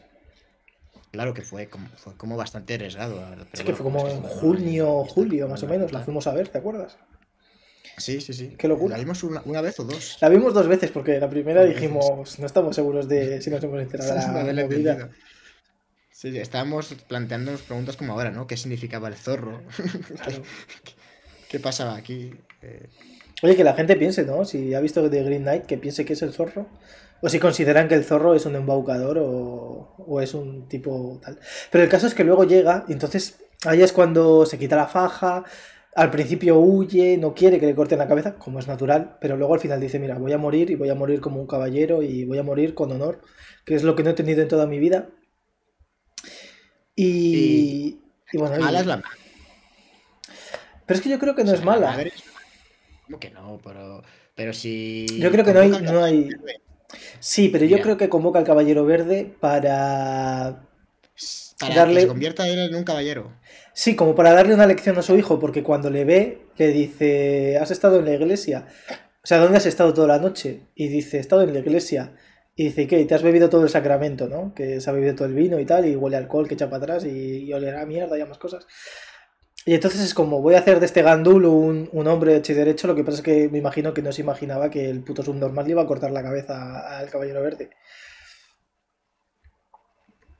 Mm, yo creo que, o sea, es, acepto esa teoría, pero también estoy leyendo como que en las, como que mm, Morgana en algunas adaptaciones eh, lo que quiere es buscar poder, o sea, busca derrocar un poco este rollo de caballeros, de la mesa redonda y con la magia y con todo esto.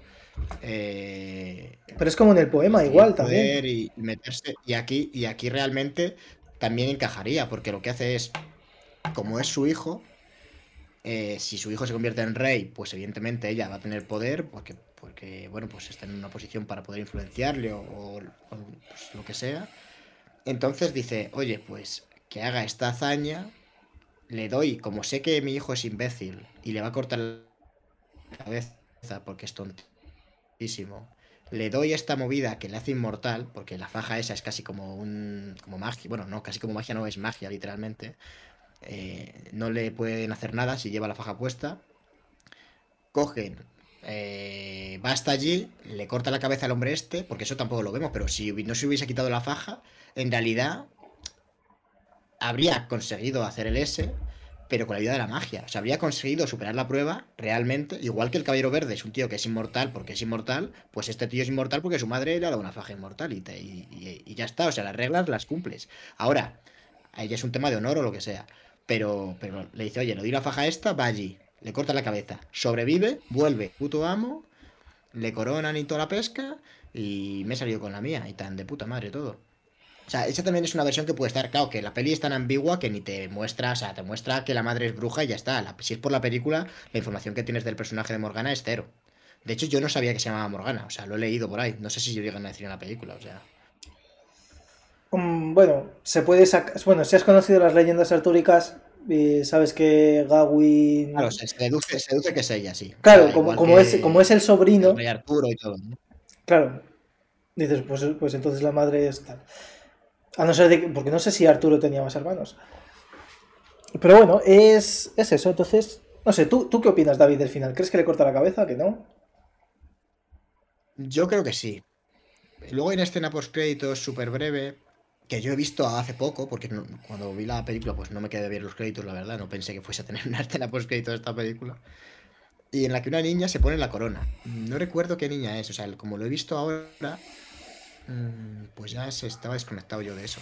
Yo no sé si es la hija que tiene en ese futuro ah, alternativo. Claro, es que, es que eso estaba leyendo yo por ahí, porque decían, pues si la niña se pone la corona, eso es que está vivo. Y yo pensando, pero ¿quién es esta niña?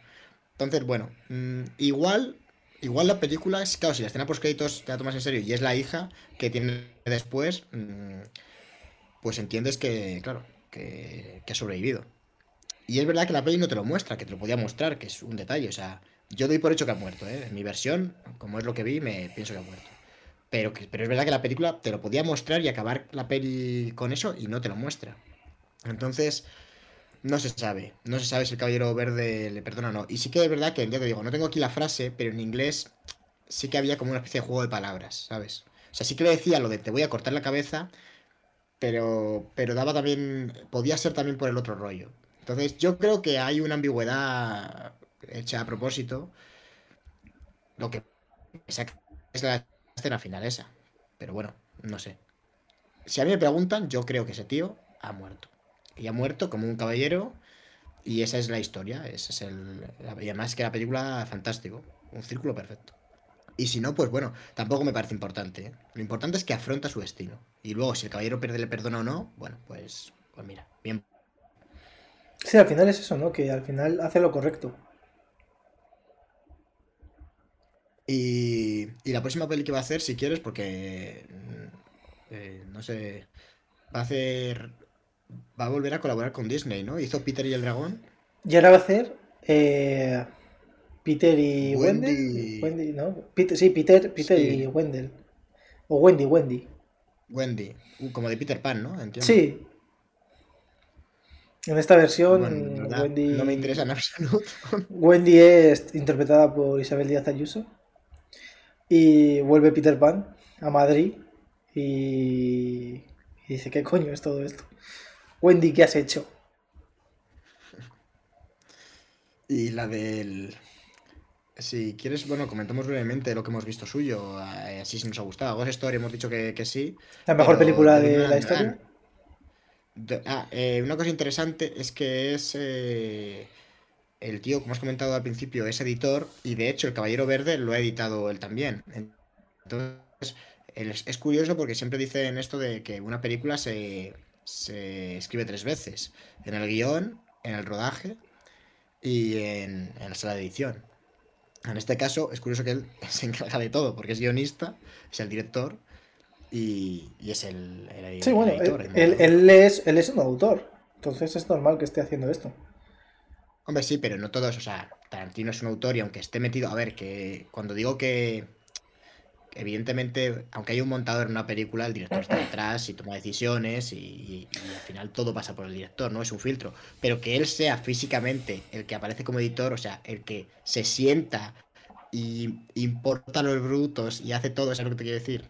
Bueno, bueno... imagino tendrá, a lo mejor yo me... o que sea, pero me, hace, pero me hace gracia que tenga el papel de editor. No es, no es tan común, de hecho, no lo recomiendan, porque suelen decir que conviene, mejor, suele mejorar una película que lo edite alguien eh, que no esté metido en el rodaje. Porque en el rodaje pasa mucho que al rodar planos es tan complicado a veces rodar algunos planos que igual tiras un día entero en rodar un plano, eh, porque hay un montón de complicaciones, y luego vas a la sala de edición y ese plano le quieres meter, porque es como que está unido a ti, ¿sabes? Como en plan de... Mm, sabes el esfuerzo que ha habido detrás. Entonces conviene que haya alguien, eh, un, el montador, que no está en el rodaje, que para él todos los planos son lo mismo, o sea, son lo mismo a nivel de que no ha estado físicamente sudando para que ese plano... Sí, no, esto es como, como cuando Entonces, un equipo de fútbol ficha un tío de... Claro, no es como cuando un equipo de fútbol ficha un tío de 100 millones, el entrenador por cojones va a querer ponerlo. Porque igual, no, igual, no, valora tanto el juego, ¿no? sino por el dinero que ha costado. Claro, pues eso, eso quiero decir. este es el rollo del montador, claro, es, es lo que me refería. Entonces, mm es curioso que, bueno, que, él puede hacerlo bien también. De hecho, como ya es montador, de que ya, ya se ha dedicado a montar toda la vida, porque tiene, pues eso, un, eh, montonazo de películas en las que se ha dedicado a dar, pues claro, ya le da caché. Y de hecho, en Ghost Story es el montador, y aquí también, y vamos, la peli está, a mí me parece que está bien montada. O sea, a mí, de hecho, yo me acuerdo. me acuerdo de hace muchos años en una entrevista a Rodrigo Cortés y se la hacían en la sala de montaje y me parece que decía que se pasaba como 12 horas en la sala de montaje. Cuando estaba montando Luces Rojas, la peli que hizo con Tarantino, o Tarantino, no, eh, De Niro y, y Cillian Murphy, que era una película muy chula. Si alguien no la ha visto, Luces Rojas está bastante guay. Y decía que era la parte más difícil de, de todo el proceso de hacer una película, era el montaje, porque claro, ahí, es, ahí te tirabas horas y horas montando Rodrigo Cortés obviamente no estaba solo, pues lo que te he dicho tú, ¿no? Tiene a, dos o tres personas ahí que le están tal. Y que claro, que es que eso es... No solo, no solo eso, sino que cuando tú estás haciendo una película, por ejemplo, el otro día leía una, unas declaraciones de Matt Reeves, que va a sacar la próxima película de, de Batman, diciendo que es que él quería hacer una película de 3 horas y 40 minutos, que ese es su, que lo que le había enseñado a los, a los directivos de Warner era, era eso. Una película en bruto de 3 horas 40 minutos. Y que eso era él lo que él quería llevar al cine. Lo cual dices, guay, ¿vale? A, mí como fan de Batman, si la película está bien 3 horas y 40 minutos, por supuesto que me las como. Pero, claro, comercialmente eso no es viable. Entonces, cuando tú al final eres un director de cine, normalmente tú tienes un ego y tus ideas son todas muy buenas, también entiendo, o sea, tú crees que tus ideas son todas muy buenas, aunque, ¿sabes? Pero es lo normal, ¿no? Es como cuando alguien cocina, por ejemplo, yo que cocino mucho, mi comida es la que más buena está siempre. O sea, yo digo, joder, es que esto está riquísimo, lo he hecho, lo he hecho yo. La mierda, cuando es de uno, es menos mierda, quiero decir, ¿vale? Eh, entonces, claro, eh, tener también un montador externo hace que todos esos seguitos se queden en la puerta, no entran a la sala de montaje. Entonces, entiendo que muchos directores no, quieran entrar a y además, eh, eh, David. No te escucho. Ahora, ahora te escucho. Eh, a ver, pero también yo entiendo, sobre todo. Aquí no sé si el guion es de Matt Reeves la de Batman, pero bueno, que en general. Sí, sí, sí que es. Que Batman es un producto. Batman es un. O sea, por muy de autor o lo que sea, al final es una franquicia que va dirigida a un público masivo por la financiación que tiene la película que estará detrás de una productora, no sé si cuál, qué productora está, no sé si es Warner o cuál sí, es. Warner. Pero, pero que es, pues al final, él sabe en qué terreno se está moviendo. O sea, si tú quieres coger y decir, oye, quiero que mi versión sea de 5 horas, bueno, pues, o sea, tú sabías, sabías antes de empezar a rodar que si presentabas una versión de 3 horas y 40 minutos a productores, te iban a decir, oye, tío, esto es una mierda. sí, pero ¿sabes, lo, que ha pasado, David? Que... O sea, incluso el guion, al guion, que al final hay una cosa que es cada... En los guiones tienen un formato, de manera que se estima, esto es una aproximación que se hace, pero que no siempre se cumple, pero, que pero normalmente es como que cada página del guion eh, es un minuto. Entonces, un guion más o menos de una película de hora y media, pues rondará las 90 páginas, ¿no? Luego depende del diálogo que tenga o de las descripciones, hay muchas variables, pero se hace una estimación para poder más o menos saber cuánto estás escribiendo, cuánto puede durar una peli, porque, coño, no puedes escribir un guion de páginas y pretender que sea una película. Bueno, lo puedes pretender, pero es para ser algo muy de nicho, muy, muy experimental, digamos. Porque al final las pelis tienen un formato, o sea, los largometrajes. Mira, ya se ha saltado alguna vez con lo de Zack Snyder, las pelis de cuatro horas. Claro, por eso te digo, David, que ahora ya en Warner hay un precedente de una película que duró cuatro horas, de un montaje del director, tal. Entonces, eh, Eternals, por ejemplo, la película de. Concreto, ¿eh? Sí, pero ahora, por ejemplo, Eternals eh, ha durado casi, no sé si dos horas cuarenta. Y la próxima película de Spider-Man. sigue estando en el. Tres horas sigue estando en el, margen. Es que tres horas dura hmm. Interestelar y ya hace bastantes años de Interestelar. hay eh, películas Vengadores, Vengadores en Game dura tres horas. En tres horas. Hay películas de los 70 que duran tres horas. Quiero decir, tres horas es algo que está ahí. Y también hay películas que duran mucho más. Quiero el Padrino. Pero yo entiendo que una peli que quiere recaudar el dinero otra vez. O sea, que lo ideal yo entiendo que es, oye, que el director vea su visión y si quiere que dure cinco horas y media, si lo hace porque de verdad cree que es mejor, o sea, que no lo hace por su polla morena, sino porque cree que es mejor, guay. Pero es que desde el principio de la peli estoy seguro de que cuando le dieron luz verde al guion, no fue una. No tiene un guion de 500 páginas, ¿sabes lo que te quiero decir? O sea, estoy seguro que el guion ya marcaba, ya marcaba una, una. Ya marcaba una duración, entre comillas, seguro. Igual el guion de Batman tiene, yo qué sé. 130 mm, páginas, me lo estoy inventando, que sería bastante, o sea. Sería un guion grande. Claro, pero eso te quiero decir pues que al final. Si luego tú, como tío de Warner, te presentan algo que es muchísimo más de 130 minutos, pues dices, a ver, eh, que esto de repente dure 220 es raro, ¿sabes? Es, raro de cojones. Claro, pero pues por eso, por eso decía, ¿no? Que al final eh, una de las grandes virtudes de David Lowery es saber qué dejar dentro y qué dejar fuera, porque seguramente dejen muchísimas cosas fuera. No recuerdo qué película era. Claro, claro que sí, seguro. De eh, hecho, pero eso por ser montador, eso le viene muy bien. A ver si un mm. montador le viene como Dios. No recuerdo qué película era, que, tenía como 100 horas de metraje y el montador fue el propio director también y... Y una película de estas remasterizada, no sé qué historias y, y joder, que le costó al tío la vida, claro. No sé si era el Padrino, el Padrino 3. no, me acuerdo. Hace poco han sacado un nuevo montaje, ¿no? Sí, la, la, muerte de Michael Corleone, sí. Y, que dicen que. Una, lanza a favor de Christopher Nolan de que, que él no hace estas movidas de remontajes ni movidas así. Que soy yo, yo son cosas que en, determinados. Mm, yo qué sé. No, no te digo que no haya nunca, ¿eh? Hay algunas veces que seguramente esté justificado. Pero este rollo ya que había un momento en el que parecía que se iba a estandarizar y ahora, bueno, parece que ha frenado, ¿no? Bueno, igual no me da orgullo cuenta.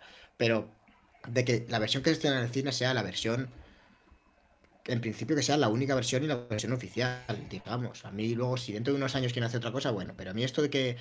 De... ¿Con quién pasaba? Con el Señor de los Anillos, que hay 50 versiones. Eh, cada una además cambia el color, cambia cambia la duración, cambian planos, cambian CGI. Con Star Wars pasa también cosas que, que van cambiando mil mierdas.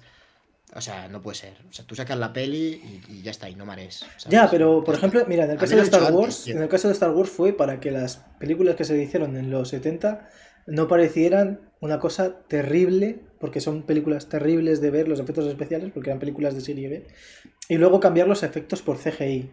Eso lo puedo entender. El problema está en que se pasaron. En Star Wars se pasaron poniendo CGI. Había planos que no necesitaban ningún tipo de CGI y claro, encima es CGI del año 2000. No llegaban al año pero bueno, pero eso es un cambio, fíjate, es un cambio que yo no estoy muy a favor, pero dentro de lo que cabe es un cambio que no ocurrió a, los dos meses de salir la película. Sí, eso es verdad. O sea, a mí ese rollo de voy al cine, veo la peli, he, pagado el tal, voy, haces, apoyas el cine presencial, que, que, es algo que, joder, ahora se necesita y a mí me encanta.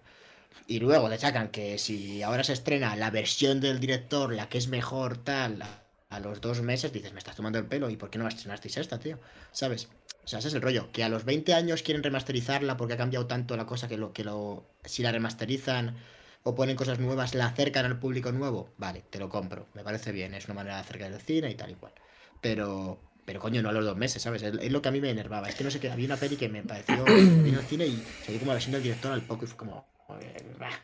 ¿Sabes? Pero qué mierda es esta. También, también David, yo creo que que hay un cambio en, de consumo, ¿no? Que al final esto es lo que, lo que dicta, por ejemplo, eh, cómo se hacen las cosas. Por ejemplo, en Spotify, Spotify te paga si la gente...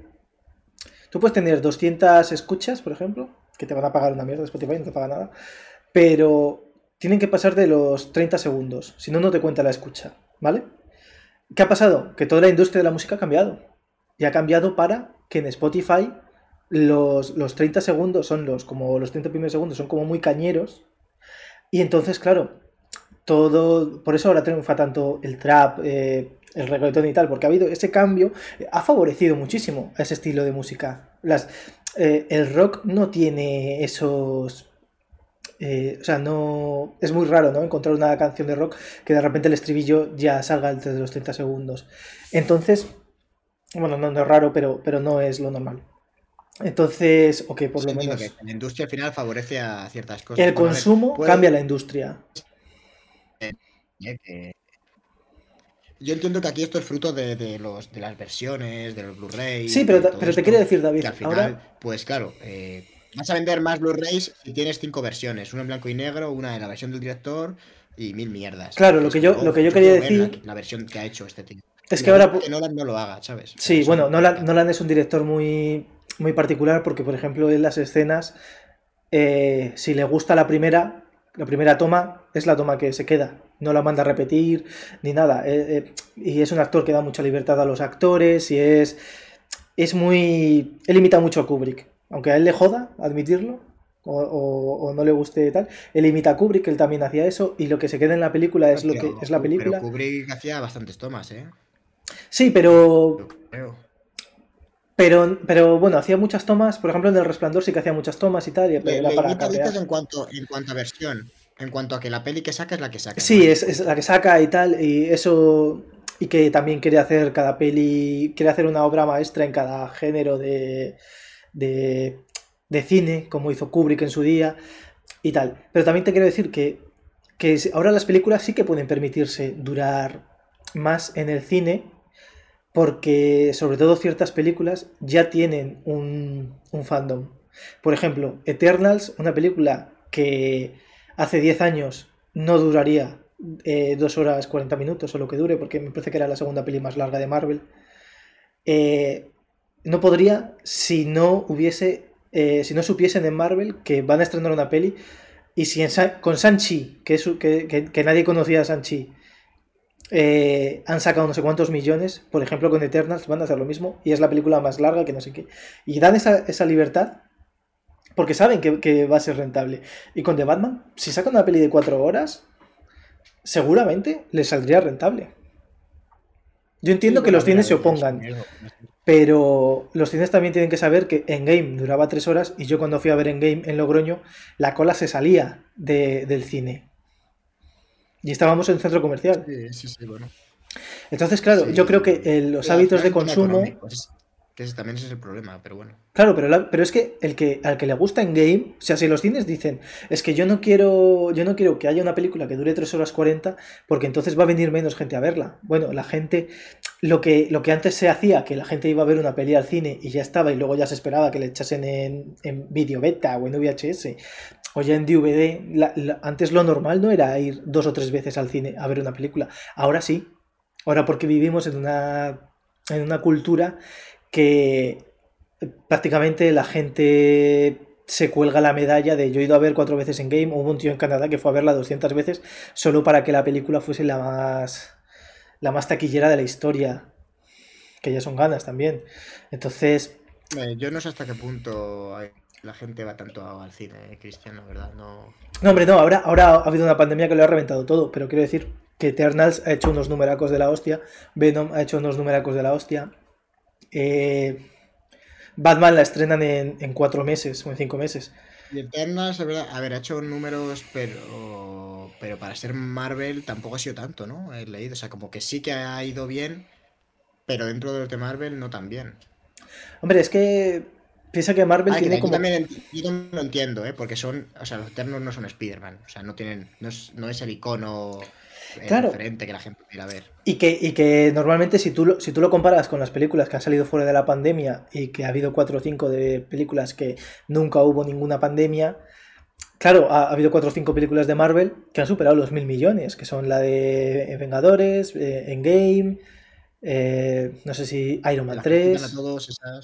Claro, Iron Man 3, que salió después de Los Vengadores y fue el petardazo máximo. La nueva de, la nueva de Spider-Man lo va a petar, porque Claro. al final todas las, cada vez que juntas personajes, juntas fandoms, ¿no? Entonces aquí, al juntar a los fans de los Spider-Man de Sam Raimi con los fans originales, pues si ya Spider-Man de por sí es un reclamo brutal, eh, los dos Spider-Man pues va a ser... eh, vamos, yo creo que va, a meter un zambombazo a taquilla que va a ser espectacular. Claro, y, y ningún cine debería coger y decir, no, es que escúchame, si pongo menos menos menos sesiones porque la peli la va a ser la, segunda peli más larga de Marvel porque también creo que va a estar sobre las 2 horas 50 me parece que he visto Eh, pues escúchame es que es que los fans de Marvel van a ir a verla la, si la pones a las 12 de la noche va a ir- a- van a ir fans de Marvel a verla Sí, a ver, si eso ya es un tema de, de la industria, ¿no? De- claro porque el de consumo al final va a, modi- modifi- modificar la bueno, industria Lo que yo quería decir es que,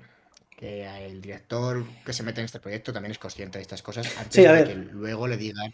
O sea, que a mí el rollo este del director. Mira que no, no soy yo muy de defender esto a las productoras, pero sabes dónde te metes, sabes lo que te quiero decir. O sea, si tú te metes una peli, y si te quieres hacer una peli y resulta que le dicen, oye, a esta versión de cuatro horas no te dejamos estrenarla, eh, pues no me da pena Zack Snyder, porque esto lo sabía de antes. O sea, Pero es que no ni siquiera, es que, es que David, "Oye, ni tal". siquiera le van a decir, no vamos a, no vamos a, tu versión de cuatro horas no la vamos a, a estrenar. Simplemente le van a decir, vamos a montar la película y tú te puedes ir a tu casa porque te hemos contratado para, para que dirijas la peli, no para que la montes. Tenemos nuestro, nuestro equipo de montadores y postproducción, tranquilo. Pues esto estará todo por contrato al final. Claro. Es decir, que yo entiendo que habrá cosas que.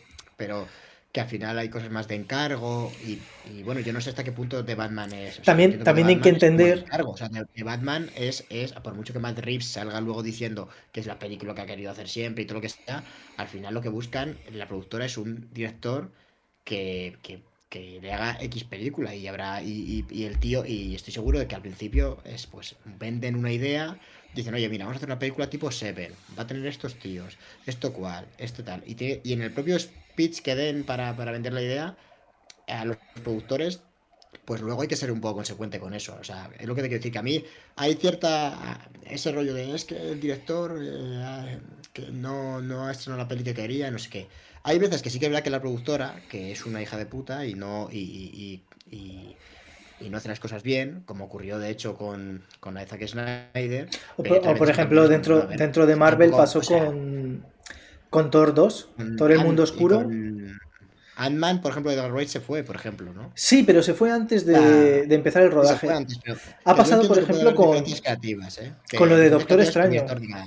yo me largo de aquí, pero, pero también entiendo que a veces el director se le va un poco la flapa y es como, a ver, tío, o sea, de verdad te sorprendes de que te digan que no a esto. O sea, es que se, se sabía desde hace meses que te iban a No, pero mira, Scott, Scott. Derrickson era el director original de Doctor Extraño Multiverso de la Locura y se fue porque el guion en el que había estado trabajando, eh, Marvel había hecho cambios.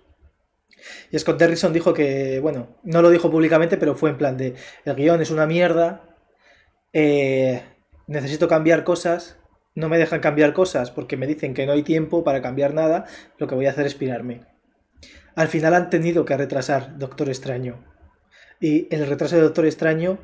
Sí, sí, también es, es, ese- es ese tirón, ¿no? Ese, ese, ¿a cuánto cedes tú a productora y cuánto Claro. cede y cuánto ceden? Hay veces que, para mí, la mayoría de veces, o sea, yo creo que es la productora quien se pasa a cuatro pueblos. Pero cuando pasan cosas tan locas como es, es eso, una película de 3 horas y 40, no es imposible que la estrenen. Pero no creo que Matt Reeves fuese con muchas esperanzas a la reunión con los de producción. O sea, No, sí, la cosa, la cosa es que según Matt Estoy seguro que Reeves. sabía, que sabía que era muy complicado, que igual luego la peli dura 3 horas y 40 y es la puta hostia, y entonces yo espero que los productores la hayan visto y hayan dicho, hostias, es que es tan buena que la vamos a poner. Pero también puede ser que la vean y digan, a ver, Matt Reeves, esta peli es, es tu puta polla, ¿sabes? O sea, es, es literalmente 3 horas y 40, pero no tiene que durar 3 horas y 40. Claro, eso es. o sea, no, Sí, no siempre sabes dónde- por dónde cae la moneda. Por el ego del director y el decir, es que mi película de Batman va a durar la de Dios y luego en realidad no viene bien ni siquiera a la narrativa de la propia película. O los productores siendo unos desgraciados que no dejan libertad creativa y que empiezan a hacer cambios solamente porque han leído por ahí que va a funcionar mejor y, se meten la hostia, como ocurrió, pues eso, con, la de la Liga de la Justicia, por ejemplo. ¿no? Ya, pero es que la Liga de la Justicia, ¿sabes lo que pasa? que era mala con cuatro horas y era mala cuando duraba dos. Pero... Sí, pero es mejor con cuatro horas. Y mira que, y mira que es que cuatro horas y sobran, ¿eh? O sea, que la peli de Zack Snyder sobra, pero ya no por la duración, porque hay muchos cambios que hicieron en la película que es el tono oscuro. Ya no te hablo de la duración, porque Zack Snyder podría haber hecho una peli de 2 horas y 50 y también habría estado mejor. Pero, pero el tono que buscaba Zack Snyder, eh, yo creo que eso lo tenían claro desde el principio. Pero luego los productores dijeron, uh, esto no va a vender mucho. Vamos a cambiarlo, a hacer un poco rollo Marvel. Y le salió como el culo y salió una película, pues terrible. Pero eso fue cagada de, los productores. Sí, también, también es verdad que Matt Reeves es un tipo que, llega y da una conferencia y dice, esto es un Batman que no has visto nunca y tal. Y es como, bueno, vamos a ver a Batman en sus primeros años, que ya hemos visto Batman año 1, por ejemplo, que le sacaron una animación, o hemos visto Batman Begins, donde lateralmente era otro Batman año 1, y esto va a ser Batman año 1, pero diciendo, no, esto es el segundo año de Batman. Entonces, eh, pues vamos a tener pues es, es, un director muy rollo Zack Snyder, a lo mejor. Eh, Warner tengo muchas esperanzas en la película. No, yo también, yo también. Yo deseo. me ha gustado mucho. Yo deseo que salga bien y que, y que dure 3 horas 40 o 4 horas 20 o lo que tenga. O 69 horas. Eh, me parece. O sea, yo quiero ver al, al, Batman de Robert Pattinson porque me encanta el tono de, de este Batman. Y, a mí, claro, era, Batman, rollo Seven. Es que, es que te lo juro que es el tráiler, que el primer tráiler que sacaron, es que a mí me parecía que es como decirte, mira, esto es Seven. y encima ese tráiler no habían ni acabado la peli, porque tuvieron que parar por el, por el tema de la pandemia, tuvieron que parar el, rodaje a la mitad. Y de hecho han, cogido la tecnología del Mandaloriano, el StarCraft, para terminar la película. Este, este, hombre sabe ¿eh? que la trilogía del País de los Simios, mira que yo no era muy... No, está bien, está bien. Pero, joder, si está bien, está muy bien, ¿eh? Y además Matt Reeves es otro tipo que como David Lowery es uno de esos directores que tiene pinta de villano de Batman. Es que... Pero David Lowery a mí me parece que es sería el villano más simpático de 007. O sea, tiene cara de villano, pero, pero que te cae bien. Que al final dices, jo, no quiero que muera. Que lo metan en la cárcel, que rollo... Es que ese, es que ese bigote, ese bigote es el punto que dices, qué bien me cae. Es que a la gente que, eche un ojo al Wikipedia de David Lowery y vea la foto que tiene, porque es que es espectacular, ¿eh? Qué maravilla de tío. O sea, David Lowery es un tipo que se quedó calvo pues como con 20 años y, es, un poco, ¿eh? es un poco hippie. Calvo nuclear, ¿eh? Sí, es, a ver, es, calvo de, de, calvo de la Navidad. ¿Recuerdas cuando en los anuncios de la Navidad salió un calvo? Eso hace muchísimos años ya, pero a lo mejor alguien se acuerda o ya nadie se acuerda. Sí, hombre, sí, ya se no le van a olvidar nunca. Yo creo que vamos a tener que ir cerrando un poco, Cristian, porque llevamos casi una hora y cuarenta. Vale, pues me parece bien. No sé cómo lo ves. Pues me parece bien, la verdad es que no podemos decir mucho de, la nueva peli de David Lowery, Peter y Wendy, porque tampoco sabemos nada. Sabemos que está en el guion, creo que no en la dirección, y que va a colaborar con Disney con esta nueva versión de Peter Pan. Ha salido. Ha sido un podcast muy random, ¿eh? O sea, muy, muy random. Bueno, yo creo que la gente se ha divertido. Mm, sí, voy a suponer que sí, ¿no? Y si no, puedes mirar un gatito. Pero bueno, sí, ya despidiéndonos de. Mira, nos dice este Acnom03. Muy random, pero bueno. Sí, a ver si para el próximo Cristian no me dinamita el principio y conseguimos encarrilarlo un poco. Escúchame, el, principio, eh, el nudo y el desenlace. Te voy a dinamitar la próxima vez. No, no, no. Vamos a. Es que me fastidia porque lo teníamos preparadillo, ¿eh? Y ha sido como cero preparación. O sea, literalmente. Pero bueno, eh, otro más para adelante. Eh, vamos a ir. vamos a irnos despidiendo. A la gente que ha estado en Twitch, que nos esto que ha sido bastante, bastante más de lo normal, la verdad. Eh, agradecérselo. Si no estáis suscritos, pues ya sabéis que siempre nos viene bien. No somos muy turnas, emitimos poco. Así que si queréis saber nuestro horario aleatorio, estamos también en Instagram, donde estamos con un poco más de antelación. Y. Mira, nos acaba de seguir. estamos en Twitter. Estamos en, Twitch, es que estamos en, todas partes, ¿no? Ya lo dijimos que nos hizo mucha gracia. Somos omnipresentes, pero, pero no todopoderosos. Así que, así que bueno, Cristian, muchísimas gracias por acompañarme. Nada, David, a ti por invitarme a tu programa. De calvos, que elijan. Y al gatito también, gracias por venir. Y, nada, a nuestro programa, ya sabes que es. Pues nada, gente, un placer. Os esperamos en la próxima. Hasta otra.